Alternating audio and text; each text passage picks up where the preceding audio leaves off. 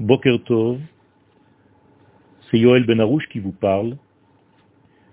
Souvent, nous faisons une confusion entre deux notions bien distinctes, l'unité et l'uniformité.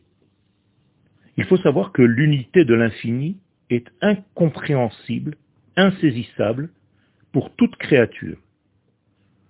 Même Israël, qui s'appelle Goy Echad Ba'aretz, une nation sur terre, cette nation n'est pas uniforme, bien au contraire. L'uniformité tue les différences, et par là même, elle tue les nuances qui enrichissent notre vie. L'uniformité écrase les différents aspects de toutes les formes vivantes. Ce qui fait sa richesse, d'ailleurs. Le roi David nous explique l'importance des différences, qui par ailleurs sont une nécessité et une obligation pour pouvoir écouter la parole de l'unité divine. Comme le dit David Ameler dans le Teilim 62, Achat diber Elohim, shtaim zu shamati. Il est impossible pour nous les hommes d'entendre l'unité de Dieu si ce n'est que dans les deux dans les deux degrés de réception. Autrement dit, lorsque Dieu parle dans un code unitaire, nous les hommes, nous sommes obligés d'entendre sa parole en stéréophonie, c'est-à-dire au moins avec deux sens d'écoute.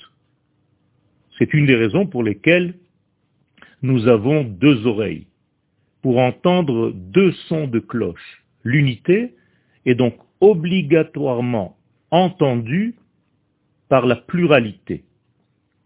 Il est donc impossible d'entendre la voix de l'unité si celle-ci ne se diffuse pas dans la pluralité de ce monde. Et beaucoup pensent que les différences et les différentes tendances du judaïsme révèlent d'un manque. La vérité est tout à fait différente. Nos différents aspects prouvent notre complémentarité et notre riche patrimoine. Ces différences sont fondamentales et permettent à chacun de nous de se compléter des manques que nous avons par rapport à l'autre tendance.